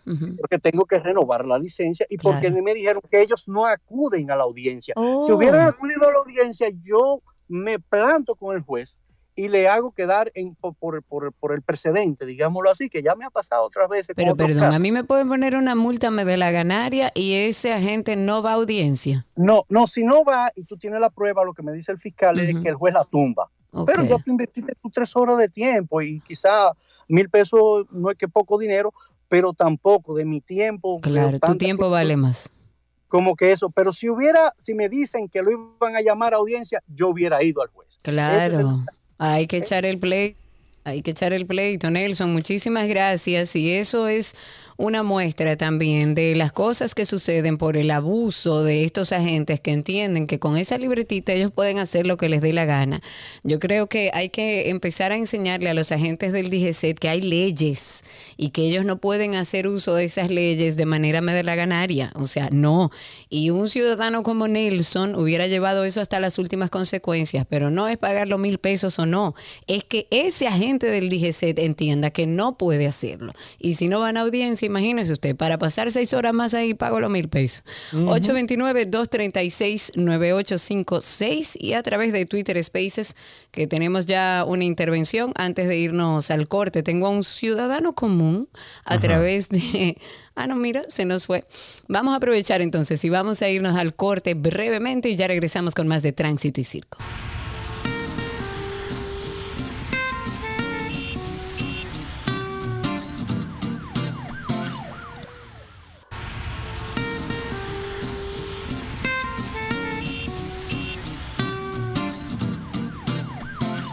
Nos vamos a seguir entonces con sus llamadas al 829-236-9856, 829-236-9856.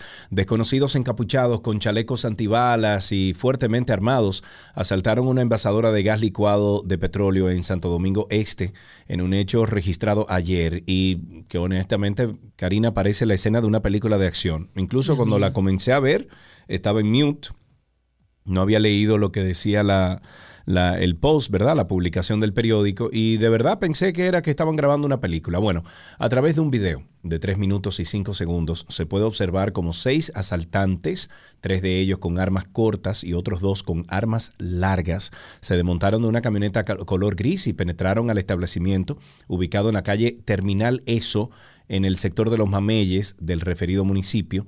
Al penetrar al negocio, dos de los malhechores disparan sus armas, mientras que otros dos se abalanzan contra los presentes allí, incluyendo el vigilante del lugar. Uno se queda vigilando la puerta de acceso y el conductor permanece dentro de la camioneta. En el video se puede observar además cómo un grupo de personas que compartían en un negocio frente a la estación de GLP huyen despavoridas al notar la presencia del comando armado aunque el video tiene fecha del 2102 20, eh, 2022, es decir, del pasado eh, sábado, el asalto se produjo ayer. Los delincuentes logran someter a los presentes, a los cuales amarraron con cinco plásticos, eh, para posteriormente entonces huir del lugar con una alta suma de dinero y armas. Hay personas en redes sociales incluso que están diciendo que esto es demasiado bien orquestado como que para, para que fuera una banda de tres muchachos por ahí que decidieron. No, a lo eh, loco no fue, algo. definitivamente. Eso es crimen organizado. Hay que ver de dónde salió eso. 829-236-9856. Tengo a un ciudadano común a través de Spaces. Adelante, ciudadano. Gracias. Ondea bonita la bandera. ¿Cómo que ondea bonita la bandera? ¿A dónde? Oh, Ah, sí. que me cambiaste la foto y, y como que, ¿y entonces dónde se me fue? Ah, no, aquí estamos. Mira, hoy andando por la jungla de Naco, precisamente por la Fantino Falco, al llegar al, semáforo de la, de la Tiradentes, se me prendió una chispa. Cambiaron los, las rutas, pero no cambiaron la frecuencia de los semáforos hacia donde le habían puesto más volumen de vehículos. Entonces sigue habiendo problemas. Sigue habiendo problemas. Ahí está, atención Hugo Veras, 829-236-9856 y a través de Twitter Spaces también pueden hablar con nosotros. La alcaldía del Distrito Nacional comenzó la recuperación de 3.5 kilómetros del litoral de la 30 de marzo para el paseo marítimo Malecón Santo Domingo, cuarta etapa, que se extiende desde la avenida Núñez de Cáceres, próximo a la ciudad ganadera, hasta la calle Huáscar Tejeda, cerca de la Cancillería. Y se trata de dar continuidad a la etapa comprendida desde el monumento de Fray Antón de Montesinos hasta las proximidades de la avenida 30 de Mayo, realizada por la administración del alcalde David Collado. Esta obra que está proyectada ya a realizarse durante un año, a partir de este mes de mayo, tendrá un costo total de 208 millones 118 mil 523 pesos, según lo proyectado por las autoridades y la empresa contratista Consorcio Paseo Marítimo del Malecón.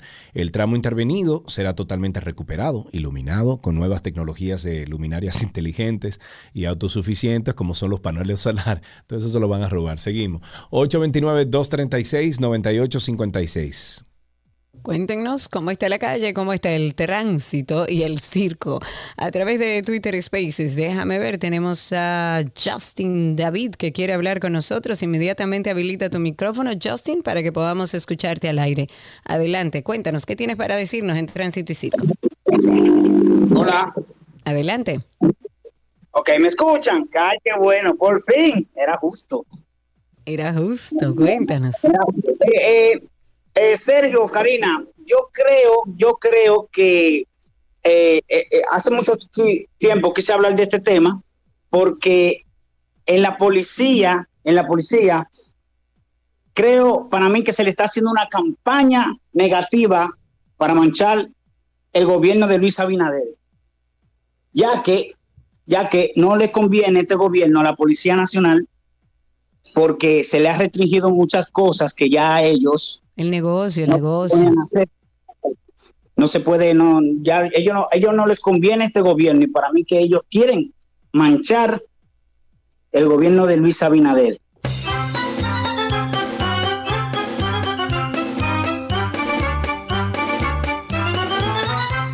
Tenemos ¿tú dos llamaditas. Ah. Perdón, Karina. Tenemos dos llamaditas de este lado. Tenemos primero a Darío en la línea. Buenas tardes.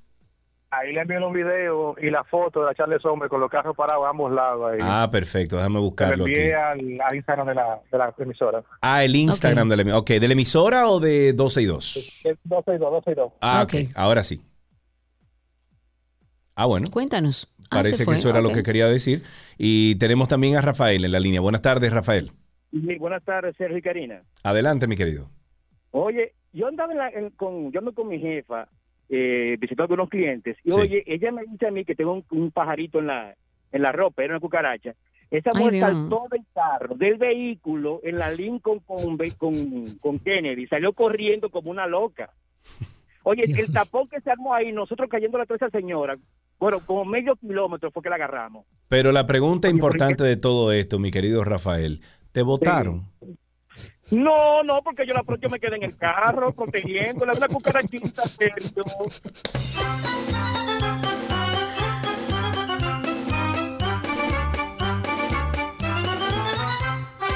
A través de Twitter Spaces tengo a Esteban Juan. Esteban Juan, adelante, habilita tu micrófono. Te escuchamos, luego vamos a un corte. Estamos contigo, cuéntanos.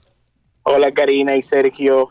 Eh, bueno, en estos días escuché una noticia de que el Ministerio de Obras Públicas estaba trabajando con una licitación para el sistema de los pasos rápidos. Sí. Eh, yo, que yo que normalmente soy usuario de este servicio, me ha servido bastante, pero tengo una queja eh, a veces eh, ustedes saben que el sistema no es tan funcional y se me hace hasta difícil recargarlo. Sí, Pero algo yo no he tenido suerte, aunque me dicen que funciona. Hay algunas personas que le funciona. Pero yo no he tenido suerte. Escucha esto, Karina. ¿Pueden ustedes creer que yo tengo una deuda en el paso rápido? ¿Cómo una deuda? Sí, parece que las Pero es que no puede que tener yo- deuda porque eso se prepaga. Pero, pero escucha, Karina, eh, al parecer las veces que yo no he recargado el paso y he pagado en efectivo, parece que el sistema me ha estado recargando, me ha estado cargando una cantidad. O sea, no tengo saldo, pero el sistema hace que yo estoy pasando con el paso rápido aun cuando pago en efectivo. ¿Y cómo me di cuenta de eso? Me di cuenta porque hace unos días estaba intentando, antes de salir hacia el este de la ciudad, recargar y yo dije, déjame ver por qué que me aparece este monto entre, entre unos corchetes. Y cuando recargo una cantidad, veo que baja el monto. O sea que Te yo le debo cobraron. esa... Oh. Exacto. O sea, el- el, sistema no se puede prepagar, gracias eh, Esteban Juan. El sistema no se puede prepagar, pero ellos sí te pueden ir sumando deuda y no lo entiendo. Qué la verdad no lo rico, entiendo. ¿eh? Ahí tenemos a Alexandra en la línea. Buenas tardes, Alexandra. Buenas tardes, Sergio Carlos. Buenas tardes, Karina. Adelante. Aquí en la India de la Máximo Gómez con Avenida Bolívar hay una callecita que se llama Mahatma Gandhi que sube eh, paralela a la Máximo Gómez. Pues las guaguas onza de la Gómez doblan por ahí, a pesar de que dice no transporte, a pesar de que ellas deben de seguir la, la Bolívar derecho, ellas siguen la calle y doblan en la Mahatma Gandhi y tremendo tapón el que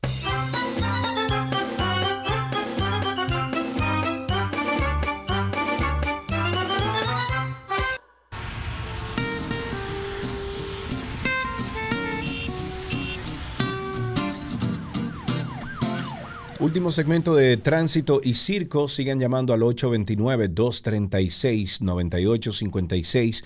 829-236-9856. El teléfono aquí en 12 y 2. Ahí tenemos dos últimas participaciones de ustedes a través de los diferentes medios. Tenemos a Juan en la línea. Buenas tardes, Juan. Hola. Buena, buena.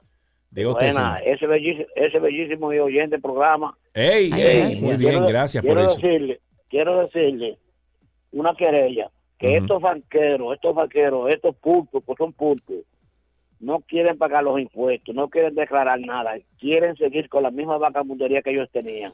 Entonces los banqueros, lo, lo, lo, lo que, el que tiene una banquita o dos banquitas, pagan sus impuestos y le están declarando. Sí. Entonces, ¿por qué esos pulpos no declaran su- sus bienes?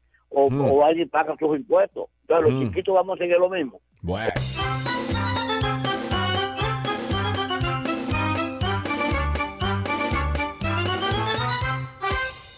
Nos vamos entonces con Spaces que tenemos ahí a H&H que quiere hablar con nosotros. Adelante H&H, habilita tu micrófono, así podemos escucharte al aire. Adelante. Adelante. Ah, adelante. Karina, ¿Cómo están? ¿Cómo están ustedes? Muy bien, por suerte, por aquí andamos. Mira, con relación a lo que planteaba un socio que se comunicó ahorita hablando de la Charles Sumner, eh, eso es terrible. Hay un pedacito que está cruzando la Mendoza, que es a donde está la estación eh, Texaco, hasta antes de llegar a donde está para Gourmet. Eso es terrible. Se parquean en los dos extremos. Desde, la, desde temprano y encima de todo eso, todos esos venduteros, hay un lugar ahí incluso que hacen comida, donde todos los camiones, incluso de la leche rica, que por la mañana se hacen filas y es terrible. O sea, ese pedacito, estamos hablando de unos 300 metros, tú puedes tardar entre 20 a 25 minutos para cruzarlo si te dan las 7 de la mañana. Qué es terrible. qué.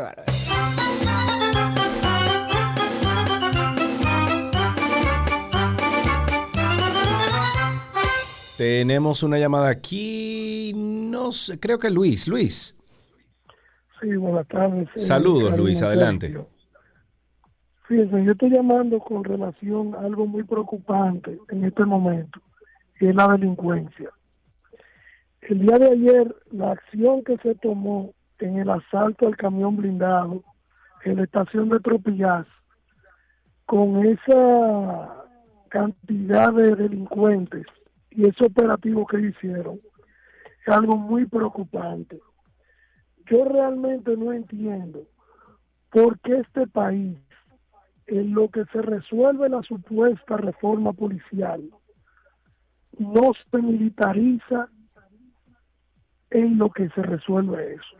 Hay que mandar el ejército a la calle. Hay que darle un ejemplo a la delincuencia. Eso es así.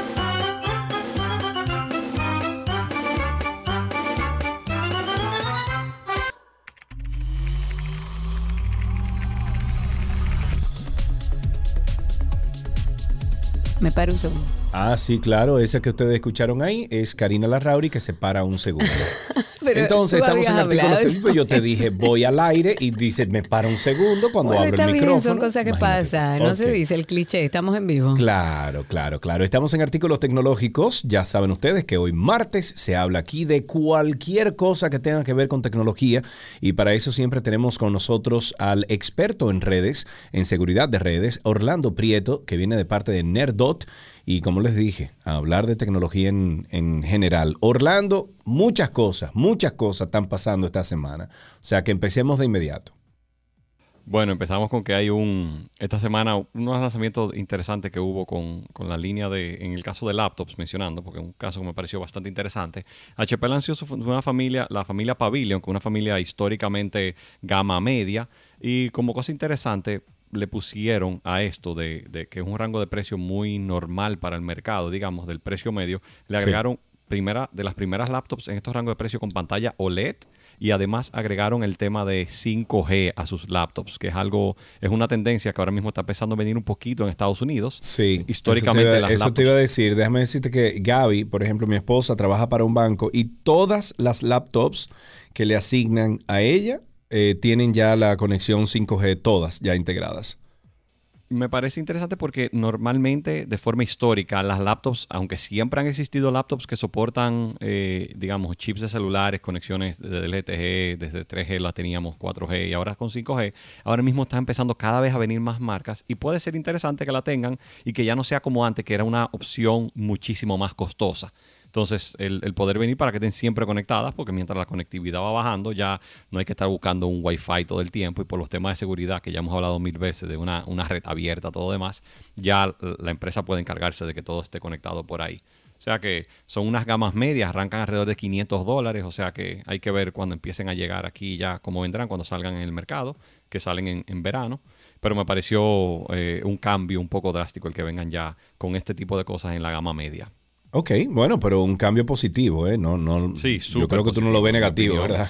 Para nada, súper positivo y súper interesante. Ok, 809, eh, perdón, 829-236-9856. 829-236-9856, el teléfono aquí en 12 Estamos con Orlando Prieto y estamos hablando de tecnología. ¿Qué otra cosa tienes? Microsoft eh, lanzó ahora, hace, hace dos días, lanzó una, eh, un producto bastante interesante para los que son desarrolladores y que tienen que ver con, con temas similares, que lanzaron un producto que se llama DevBox, que básicamente viene siendo un, imagínate, una computadora virtual en la nube en la cual tú siempre tienes tu mismo ecosistema. Bueno, sí, pero para eso me imagino, Orlando, que vamos a tener tremenda conexión de Internet o necesitar tremenda conexión de Internet. La realidad es que ahora mismo te funciona hasta con menos de un mega. O sea que. ¿Cómo va a porque ser, simplemente es que no baja. Lo único que te envía es la imagen. Es como si fuera una conexión remota, pero todo lo que procesa la máquina Sí. la procesa en la nube. Y tú solamente ves la imagen de los programas que estés abierto. Y, y una de las cosas que más me pareció interesante, esto es algo que lo que son desarrolladores de alto nivel lo tienen hace mucho, porque lo han creado ya con, con Sí. máquinas virtuales y demás. Pero lo interesante de este producto es que es un producto que tú puedes tener tu ecosistema, es algo que se usa mucho eh, a nivel de trabajo. Y no importa el equipo que tú estés, yo puedo usar tu computadora, mi computadora, Sí. una tableta, lo que sea. Simplemente me conecto de forma remota y siempre voy a tener mis aplicaciones, las que uso, de una forma organizada, con la misma forma, el mismo ecosistema. O sea que aparentemente, en mi opinión, esto es una tendencia que, que va a venir a quedarse, donde tu punto de conexión, ya lo que hoy en día conocemos como la computadora, Sí. realmente se va a convertir simplemente en el punto que utilizas para conectarte. Y el almacenamiento ya estará en un sitio que esté en la nube. Te puede conectar de una televisión, de un celular, de una tableta, donde quieras. Y ya no es, ay no, se me quedó la computadora en la casa, déjame ver qué puedo hacer del celular. Sino que tienes el mismo, la misma experiencia. Ok, un tenemos una complejo, llamadita, tenemos aquí a Julio, tiene una pregunta para ti. Adelante, Julio. Buenas, Sergio. Eh, Orlando, ¿qué tal? Saludos. Eh, nada, un placer y la oportunidad. Eh, un saludo a todos los oyentes allá. Eh, hay algo, Sergio, que por lo que llamé, que me llamó la atención, que comentaste de que en el trabajo de, de su esposa, eh, las laptops estaban todas eh, en 5G. Sí. Eh, bueno, yo sé que ustedes son muy conocedores de tecnología. A mí me consta, yo te escucho siempre hablando de tecnología, tú dominas muy bien eso. Sí. Eh, pero creo que es válido hacer la aclaración de que probablemente se trate del mismo Wi-Fi, porque se ha tenido la tendencia de al 5 GHz del Wi-Fi ponerle 5G en la escritura, o sea, en el, en el SSID. Y te lo comento porque en el caso de una institución financiera es muy, muy raro que sus equipos electrónicos eh, sean manejados vía inalámbrica, a menos que sea extremadamente necesario por un tema de seguridad. Yo Sí. sé que las redes móviles son más seguras que las redes Wi-Fi en toda su estructura, desde los hardware hasta el software, pero aún así, un- una institución financiera, sobre todo en Estados Unidos, yo sé que se va a cuidar de eso.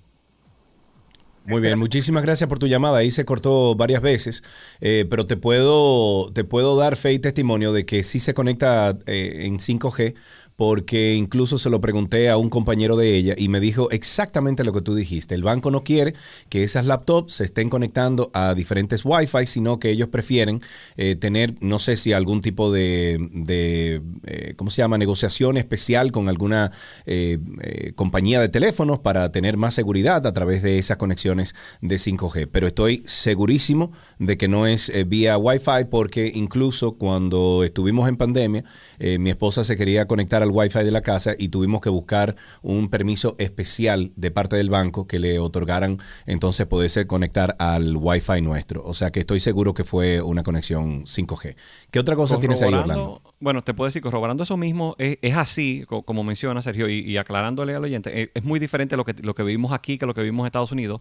Eh, es público, es muy conocido porque fueron casos publicados, casos de éxito, que lo publicaron un par de las telefónicas más grandes de Estados Unidos, con eh, creo que tres o cuatro de los principales instituciones financieras de Estados Unidos publicaron eso que fue un fruto de la pandemia, donde ellos preferían, dicen, yo prefiero tener siempre la misma conexión con el caso de la red móvil y que no se conecte al wifi de su casa, Claro. que no sé el nivel de seguridad que tenga, y entonces ya ellos se encargan de hacer la encriptación punto a punto por el tema de los productos de protección del endpoint que usan, que ya hacen su propia VPN, hay otros que usan sistemas que no son VPN, pero es muy interesante porque hacen su encriptación punto a punto y Sí. ellos dicen, no me importa dónde esta persona se conecte, yo sé que va a tener una red fiel, Exactamente. siempre y cuando se mantenga dentro de la red de cobertura de 5G, o sea que por ahí Exactamente. Y generalmente un banco lo que maneja es, eh, eh, vamos a decir que texto. Eh, un banco no maneja de que manda un video de que si yo qué, nada de eso. Entonces a ellos les sale virtualmente, qué sé yo, barato eh, tener, tener algo así. O sea que eh, téngalo presente. Pero si tienen más preguntas, 809 829-236-9856. ¿Con qué seguimos? Salió, ahorita que mencioné el caso de laptops, acaba de salir, eh, hay una laptop que he mencionado aquí anteriormente que se llama Framework, que a mí me encanta, es una Sí. marca que, que ha logrado hacer, es una marca independiente que ha logrado hacer equipos modulares y acaban de lanzar todo el tema ya de la doceava generación con, con productos Intel. Eh. La laptop, ya aquí hay varias personas que la tienen, es una laptop que básicamente tú decides qué tipo de puertos le quieres poner y tiene módulos. Tú le puedes poner USB-C, USB y se va armando casi como un rompecabezas. Y lo interesante que es el procesador lo puedes cambiar. O sea que dentro de tres años, si tu computadora está un poco lenta, no tienes que cambiarla completa. Sigues teniendo tu teclado, tu mouse y- cool. y, toda la parte de almacenamiento. Es un, bastante interesante y bueno, acaban de lanzar, era unas cosas que más esperaba y lanzaron ya, que salen en uno o dos meses, pero ya pusieron para preventa, todo el tema de, de procesadores doceava generación de Intel. O sea que eh, es una tendencia que, que parece que viene con este tipo de equipos así que, que aguantan bastante. Muy bien, 8 ve- 829-236-9856. 829-236-9856. ¿Qué más? Orlando, ¿estás ahí? Orlando. Ahí. Ahí, ahora sí. Cuéntanos. Orlandillo, ¿estás ahí? No quería quitarse el mute, parece. se puso solo, pero Ahora bueno. sí, cuéntanos. Eh, ayer Google hizo una, una presentación bastante interesante. De, ellos tenían un sistema que se llama DALI 2, que era el sistema de inteligencia artificial de imagen. Y ayer presentaron la nueva etapa donde básicamente es un sistema de generación de imágenes según texto. Y las presentaciones que pusieron es como que tú digas ahora mismo, yo quiero una imagen de un perro con un casco de astronauta colgado de un árbol. y él te genera Tan una foto en base a específico eso. así. Pero, pero tan específico como que una de las opciones es que yo quiero un, un Blue Jay, un- el pájaro azul, Sí. lo quiero sobre una canasta de, de macaroons, de No, dulcitos. no, no te Y te creo. sale arriba. Y la No forma en la que ha empezado a salir es algo que, bueno, ayer, de ayer para hoy han salido miles de artículos de lo que esto representa para la, la privacidad, para la forma, más que la privacidad, sino para todo lo, lo de la creación de imagen, que ya uno no sabe qué es real y no. Y cuando ves los ejemplos de que son lo que se llama fotorrealismo, la forma en la que han llegado es a un nivel extremadamente avanzado.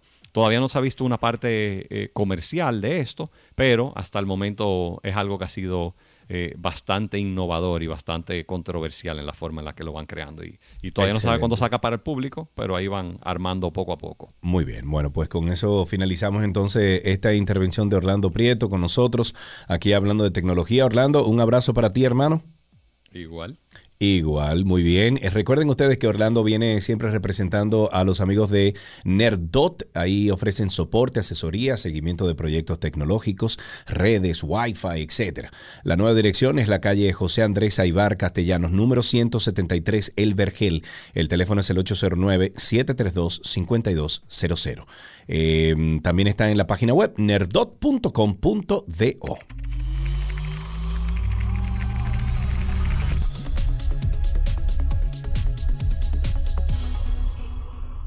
Las noticias actualizadas llegan a ustedes gracias a la Asociación La Nacional, tu centro financiero familiar, donde todo es más fácil.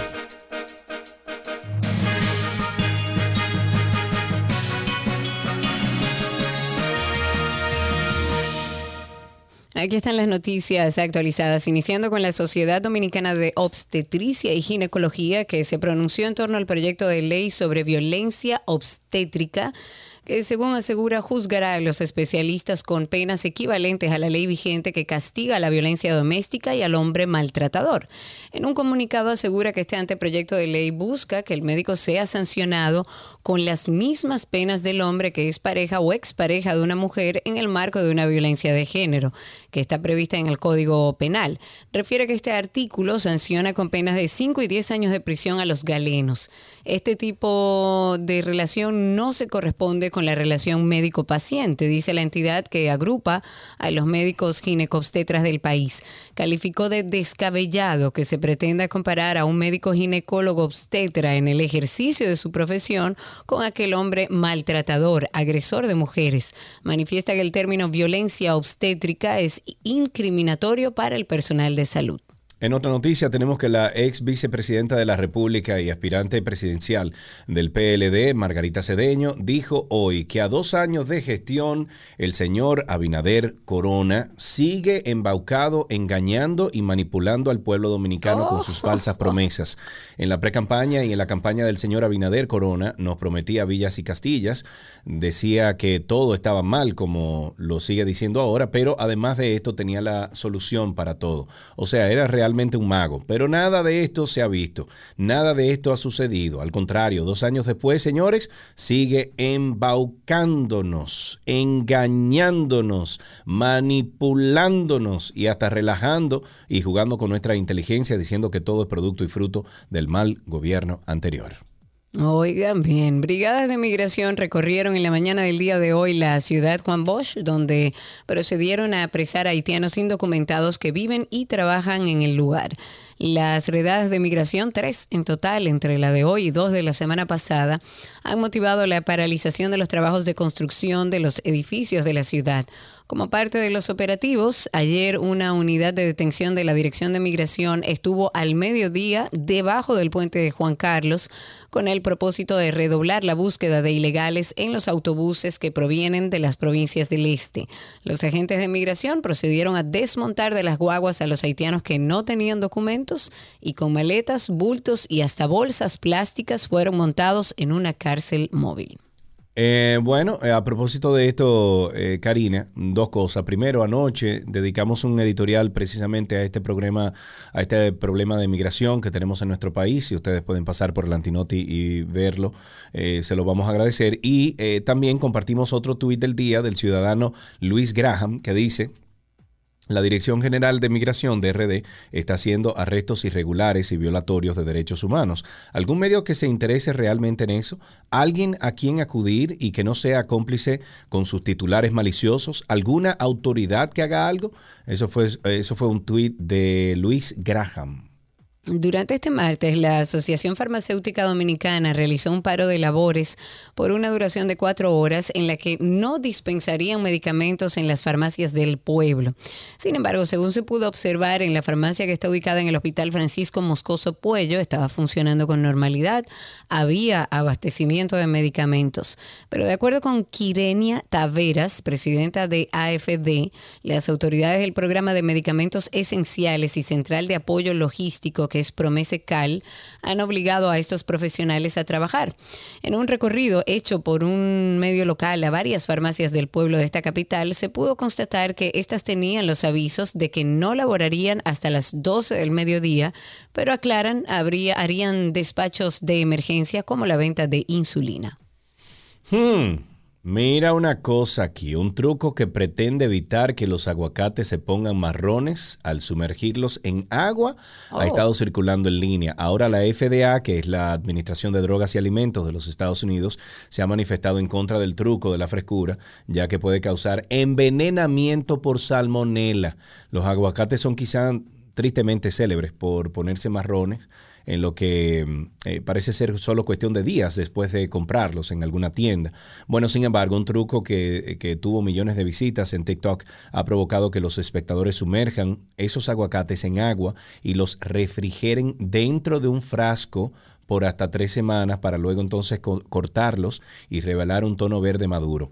En un TikTok que tiene ya más de 6 millones de visitas, la usuaria, bueno, esa, eh, Shama Ma Healing, whatever, abre su tarro de aguacates en agua que ha estado guardando en su refrigerador durante más de dos semanas. A medida que corta la mitad de la superficie del aguacate, el interior de la fruta parece tan fresco como el día que compró el aguacate. Si bien ha habido informes contradictorios sobre que también el truco preserva el sabor del aguacate, la FDA advierte contra cualquier uso de este truco. La FDA no recomienda esta práctica. Eso comentó un portavoz. La principal, principal preocupación es la posibilidad de que cualquier patógeno humano residual, es decir, listeria, salmonela, etcétera, eh, que podría residir en la superficie del aguacate pueda potencialmente multiplicarse durante el al- almacenamiento cuando se sumerge en el agua. O sea que cuidado con eso. El libro Guinness de los récords ha certificado en el día de hoy que el alemán Sebastian Steudner posee el récord de surfear la ola más grande del mundo, señores, de 26.21 metros de altura, me muero, que logró en el 2020 en una playa de Nazaret, eso es en Portugal. Este alemán de 37 años surfió la ola gigante de récord el 29 de octubre del 2020 en la playa du Norte, que no pude conocerla cuando estuve por allá, donde se forma como una especie como de embudo en su final y ese estrechamiento entonces favorece que se generen esas olas gigantes de más de 30 metros de altura. Dice, nunca antes eh, había sido tan rápido en la tabla de surf y había visto una ola como rompe frente a mí. Un momento impresionante, inolvidable. Eso publicó el surfista sobre aquel día en Instagram. Desde el 2013, Nazaré ha sido su casa de invierno y es conocido por su intrépido acercamiento a las olas grandes. Eso recoge la página web de la playa portuguesa. Este alemán fue en el 2010, 2015 y 2021 ganador del premio de la Liga Mundial de Surf. Con esto finalizamos estas noticias actualizadas aquí en 12 y 2.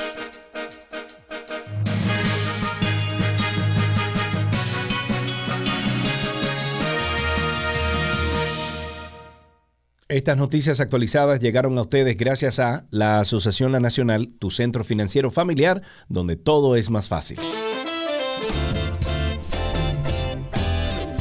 Nos escuchamos mañana, nos vemos mañana, nos encontramos mañana justo a la mitad del día, aquí estaremos, pero esta conversación siempre la seguimos y se hace más interesante a través de las redes. Nos encuentran como Karina Larrauri, Sergio Carlo y 12 y 2. Bye bye, señores. Adiós.